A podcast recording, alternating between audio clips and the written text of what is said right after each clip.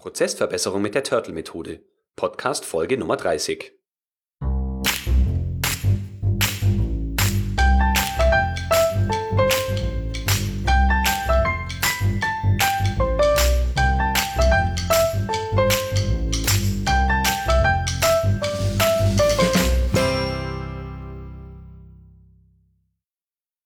Ein enthusiastisches Hallo und herzlich willkommen zu einer neuen Episode des Podcasts Qualitätsmanagement on Air.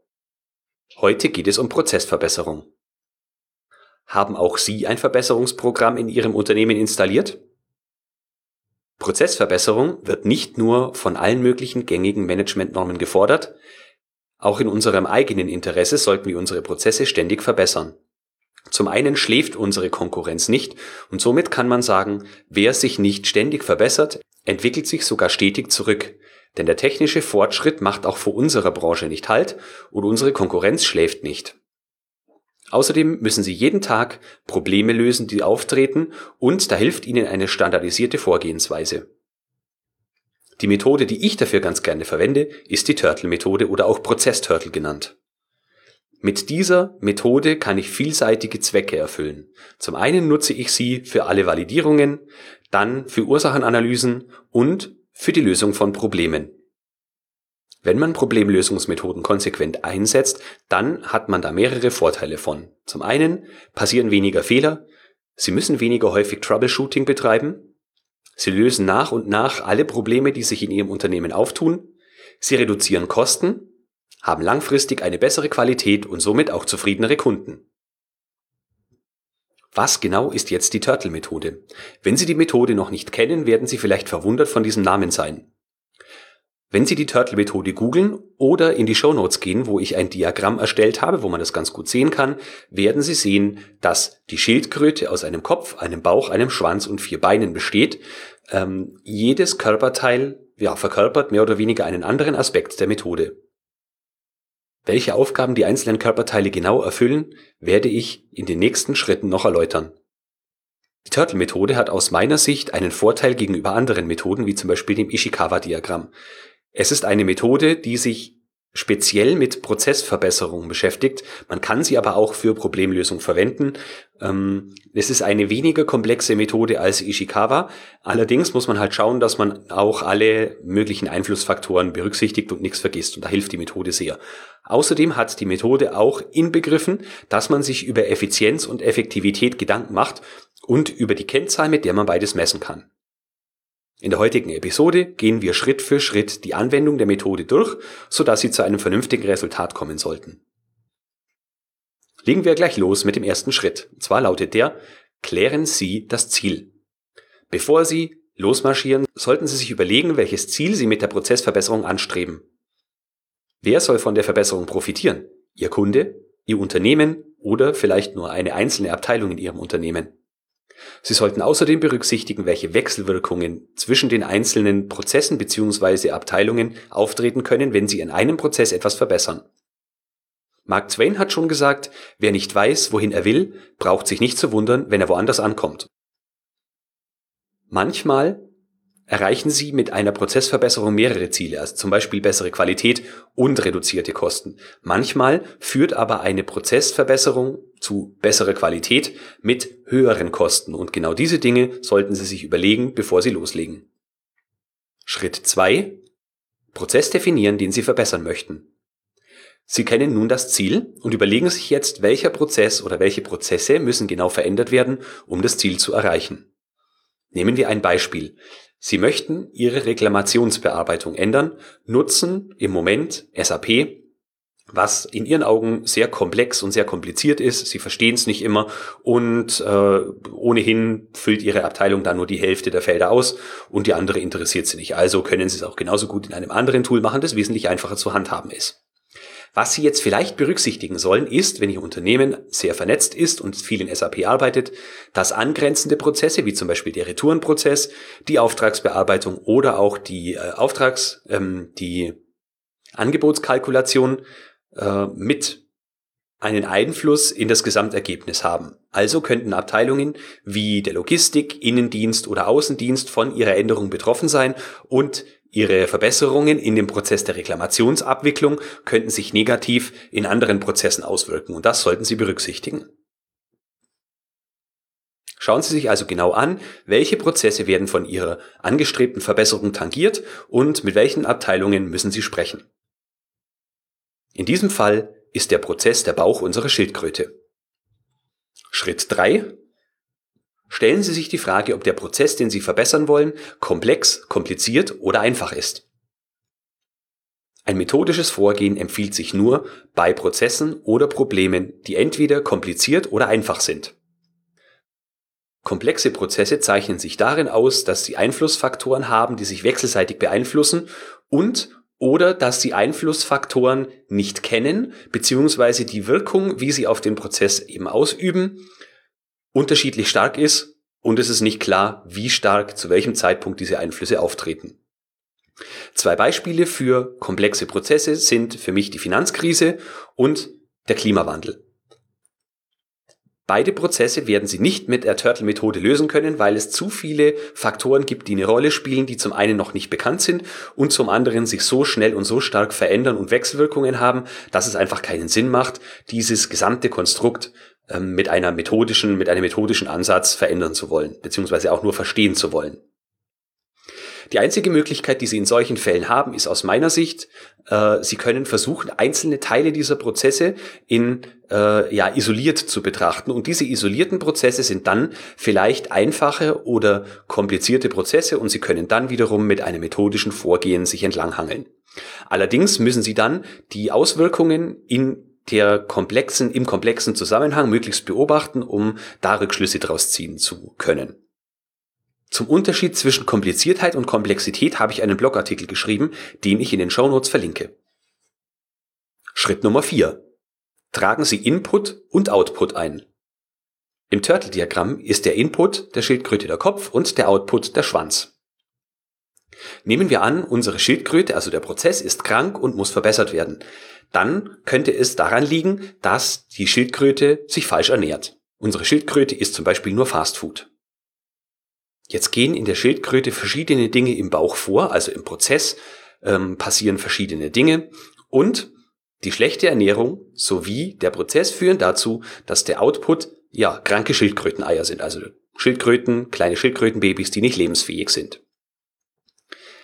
Jetzt können Sie an der Ernährung im Moment nichts ändern. Sie haben sich ja dafür entschieden, dass genau ein Prozess im Bauch der Schildkröte anzupassen ist. Also berücksichtigen Sie, dass wie der Input genau aussieht und dass Sie genau mit diesem Input weiterarbeiten. Der Prozess, den Sie verbessern wollen, sollte im Idealfall dazu führen, dass als Output aus der Schildkröte in Zukunft goldene Schildkröteneier purzeln. Sie berücksichtigen also die Eingangsparameter und Sie berücksichtigen nach Änderung des Prozesses die Ausgangsparameter und schauen dann im weiteren Verlauf, was aus den goldenen Schildkröteneier in den nächsten Prozessen wird. Schritt Nummer 5. Tragen Sie die Einflussfaktoren zusammen. Das sind jetzt die Beine der Schildkröte. Die Schildkröte hat vier Beine und diese vier Beine stehen für erstes Bein, die Hardware und Software, also Maschine könnte man auch sagen, womit genau arbeiten wir. Zweites Bein, Vorgaben und Unterstützung. Also was genau müssen wir machen und wie müssen wir es machen.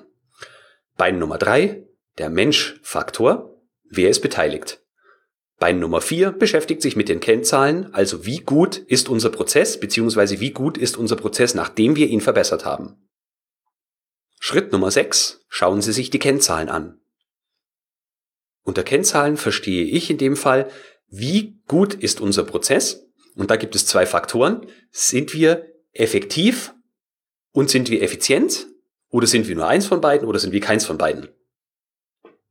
Gerade vorhin hatten wir schon den Unterschied zwischen Komplexität und Kompliziertheit. Jetzt kommt noch ein missverständliches Paar mit dazu, und zwar Effektivität und Effizienz. Ideal wäre es, wenn sich beide im Gleichgewicht befinden, je nachdem, was von ihrer Prozessverbesserung eben übrig bleiben soll, also was ihre Prozessverbesserung erreichen will. Nehmen wir als Beispiel, Sie wollen Bäume fällen, um ein Boot daraus zu bauen.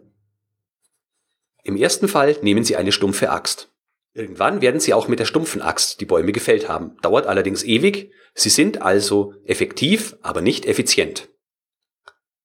Im zweiten Beispiel nehmen Sie TNT, um die Bäume zu fällen. Sie sprengen also die Bäume schlichtweg in die Luft. In dem Fall sind Sie sehr effizient, weil es geht deutlich schneller, als würden Sie die stumpfe Axt verwenden. Allerdings sind die Bäume am Schluss zerfetzt, das Holz liegt irgendwo rum und Sie können es nicht für den Bootsbau gebrauchen. In Schritt eins haben wir uns Gedanken darüber gemacht, was ist denn tatsächlich unser Ziel. Jetzt wäre die Zeit, um sich zu überlegen mit den Kennzahlen, wie gut bin ich im Moment und wie gut kann ich realistischerweise nach der Durchführung ähm, der Maßnahmen sein und beobachte dann hinterher auch, ob sich meine Annahme in die Tat umgesetzt hat oder ob ich gegebenenfalls andere, andere Maßnahmen umsetzen müsste. Der vorletzte Schritt ist, erarbeiten Sie Lösungen. Sie kennen jetzt alle Einflussfaktoren, die in Ihrem Prozess zusammenspielen und überlegen sich jetzt, welche Lösungen kann es dafür geben, den Prozess so zu verbessern, wie Sie sich das wünschen kategorisieren Sie Ihre gefundenen Lösungen auch äh, hinsichtlich ihrer Effizienz und ihrer Effektivität. Welches von beiden ist für Ihr Problem, das Sie lösen wollen oder die Schwachstelle im Prozess denn im Moment das Entscheidendere? Ich habe gerade vorhin davon gesprochen, dass ein Gleichgewicht wünschenswert wäre, aber das muss nicht immer so sein. Manchmal äh, sind Unternehmen vielleicht grundsätzlich ähm, wie soll man sagen, haben eine hohe Prozessstabilität, sind dafür aber zu langsam und müssen demzufolge in ihrer Effizienz arbeiten und nicht an ihrer Effektivität. Also wäre dann die Lösungen, die wir da identifizieren, wären die Lösungen, die wir identifizieren, von unterschiedlicher Art. Wenn Sie dann die Lösungen gefunden haben, die möglich wären, sollten Sie priorisieren und entscheiden. Also priorisieren ähm, entweder wie teuer wird die Umsetzung oder wie schnell lässt sich das Ganze realisieren. Sie könnten für die Priorisierung zum Beispiel ein Koordinatensystem verwenden, wo Sie auf der linken Seite den äh, Kostenfaktor haben oder könnten zum Beispiel auch den ähm, positiven Fall, also Einsparungen, äh, den Einsparungsfaktor haben und an der unteren Achse haben Sie die Zeit, also wie lange dauert es, bis zum Beispiel die Prozessänderung wirksam wird oder bis die Änderung überhaupt durchgeführt worden ist. Je nachdem, welche Lösungen Sie gefunden haben, tragen Sie da was Unterschiedliches ein. Der letzte Schritt, drehen Sie an den Stellschrauben. Sie haben jetzt verschiedene Ideen entwickelt, priorisiert, welche Sie wann umsetzen wollen und können jetzt zur Tat schreiten. Was wollen Sie erreichen? Sie haben ja schon priorisiert, wollen Sie große Wirksamkeit oder wollen Sie schnellen Erfolg? Im Idealfall wollen Sie beides, aber nur selten lässt sich mit einer Maßnahme beides erreichen. Ich empfehle Ihnen dringend, die Maßnahmen einzeln umzusetzen und nicht gleichzeitig mehrere Maßnahmen umzusetzen, denn dann haben Sie das Problem, dass Sie nicht wissen, welche Maßnahme den größten Einfluss für die positive oder welche Maßnahme vielleicht auch an negativer, äh, an negativem Ergebnis beteiligt war. Außerdem, wenn Sie zum Beispiel gleich zehn Maßnahmen gleichzeitig umsetzen und nicht wissen, welche Maßnahme war wirksam, dann verschwenden Sie Zeit und Geld und Energie. Weil Sie vielleicht, nehmen wir an, wenn Sie wirklich zehn Maßnahmen umsetzen und eigentlich ist nur eine dafür verantwortlich, dass sich Ihr Prozess verbessert, dann machen Sie alle neun Maßnahmen umsonst, wissen aber gar nicht, welche neun das sind, die Sie im Prinzip eigentlich sein lassen könnten. Ich möchte hier noch erwähnen, dass ohne den achten Schritt die theoretischen Schritte eins bis sieben total wertlos sind. Also wenn Sie nicht zur Tat schreiten und wirklich etwas in Ihrem Prozess verändern, ist alles andere nur ein netter Gedankenkonstrukt. Also selbst wenn das, äh, die Turtle-Methode, die Sie verwendet haben, dazu führt, dass Sie ähm, auf die Idee kommen, es lässt sich der Prozess nicht ändern, dann sollten Sie das aber wirklich aktiv entscheiden und dokumentieren. Sie haben sich dann eingehend mit einer Prozessänderung beschäftigt äh, kommen aber zu, aus irgendwelchen Gründen zu dem Schluss, dass der Prozess nicht geändert werden muss, weil entweder ähm, ist es zu teuer oder es würde zu lang dauern oder Sie müssen an einer anderen Prozessstelle ansetzen. Das kann ja alles passieren. Nur sollten Sie das äh, dokumentieren, damit es später dann noch nachvollziehbar ist. Nochmal im Durchlauf alle sieben Schritte. Schritt Nummer eins, klären Sie das Ziel. Schritt Nummer zwei, Definieren Sie den Prozess, der verbessert werden soll. Schritt Nummer drei: Klären Sie, ob der Prozess komplex, kompliziert oder einfach ist. Schritt Nummer vier: Tragen Sie Input und Output ein, also Kopf und Schwanz der Schildkröte. Schritt Nummer fünf: Tragen Sie die Beine, also die Einflussfaktoren zusammen. Schritt Nummer sechs: Überlegen Sie sich Kennzahlen für Effektivität und Effizienz. Schritt Nummer sieben: finden Sie Lösungsmöglichkeiten. Schritt Nummer 8. Drehen Sie an den Stellschrauben, also setzen Sie die Lösungsmöglichkeiten um. Wenn Sie diese acht Schritte konsequent gehen und ein bisschen Übung darin haben, dann wird die Wahrscheinlichkeit immer größer, dass die Eier, die aus Ihrer Schildkröte purzeln, von höherer Qualität sind, als sie davor gewesen sind. Wie so oft, nach der Theorie von Schritt 1 und 7 kommt in der Praxis mit Schritt 8 die eigentliche Arbeit, nämlich mit der Umsetzung. Ich habe es eingangs schon erwähnt, es gibt verschiedene Methoden zur Prozessverbesserung. Ich möchte nicht sagen, dass das, äh, die Turtle-Methode die aller, allerbeste davon ist, aber sie ist diejenige, mit der ich ganz gut klarkomme und wo man auch anderen Menschen erklären kann, wie das Ganze funktioniert und man verzettelt sich nicht in ewigen Details. Ich schlage Ihnen vor, dass Sie verschiedene Möglichkeiten der Prozessverbesserung ausprobieren und sich je nachdem, was sich für Sie gut anfühlt, dann aber festlegen, damit Sie Routine in der Verwendung dieser Methode bekommen. Der größte Vorteil in der Turtle-Methode besteht für mich darin, dass sie recht komplett ist und aber einfach anzuwenden. Außerdem kann man die Messbarkeit berücksichtigen, indem man sich über ähm, Effektivität und Effizienz Gedanken macht, während man die Prozesse verbessert. So, das war's mit dem heutigen Thema. Vielen Dank fürs Zuhören. Zum Schluss habe ich noch eine kleine Ankündigung für Sie. Suchen Sie jemanden, der Ihnen bei der Ideenfindung helfen kann oder mit dem Sie über Problemlösung sprechen können? Mit einem QM-Coaching kann ich Ihnen dabei helfen, Ihre Aufgaben leichter zu bewältigen. So ein Coaching können Sie schnell und einfach innerhalb weniger Minuten buchen und das Beste, die ersten 30 Minuten sind kostenlos. Sie gehen keine Verpflichtung ein, Sie sprechen nur über das Thema, über das Sie sprechen wollen und auch nur, solange Sie wollen.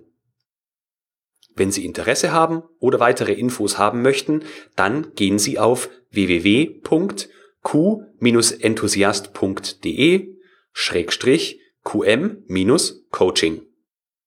In der nächsten Episode geht es um Tipps für wirksame Besprechungen. Die Show Notes zu dieser Episode finden Sie wie immer unter www.q-enthusiast.de Schrägstrich Podcast Schrägstrich Folge 030 für die 30. Episode. Ich hoffe, wir hören uns in der nächsten Woche wieder, wünsche Ihnen bis dahin eine gute Zeit und viel Erfolg. Und denken Sie immer daran, Qualität braucht kluge Köpfe so wie Sie.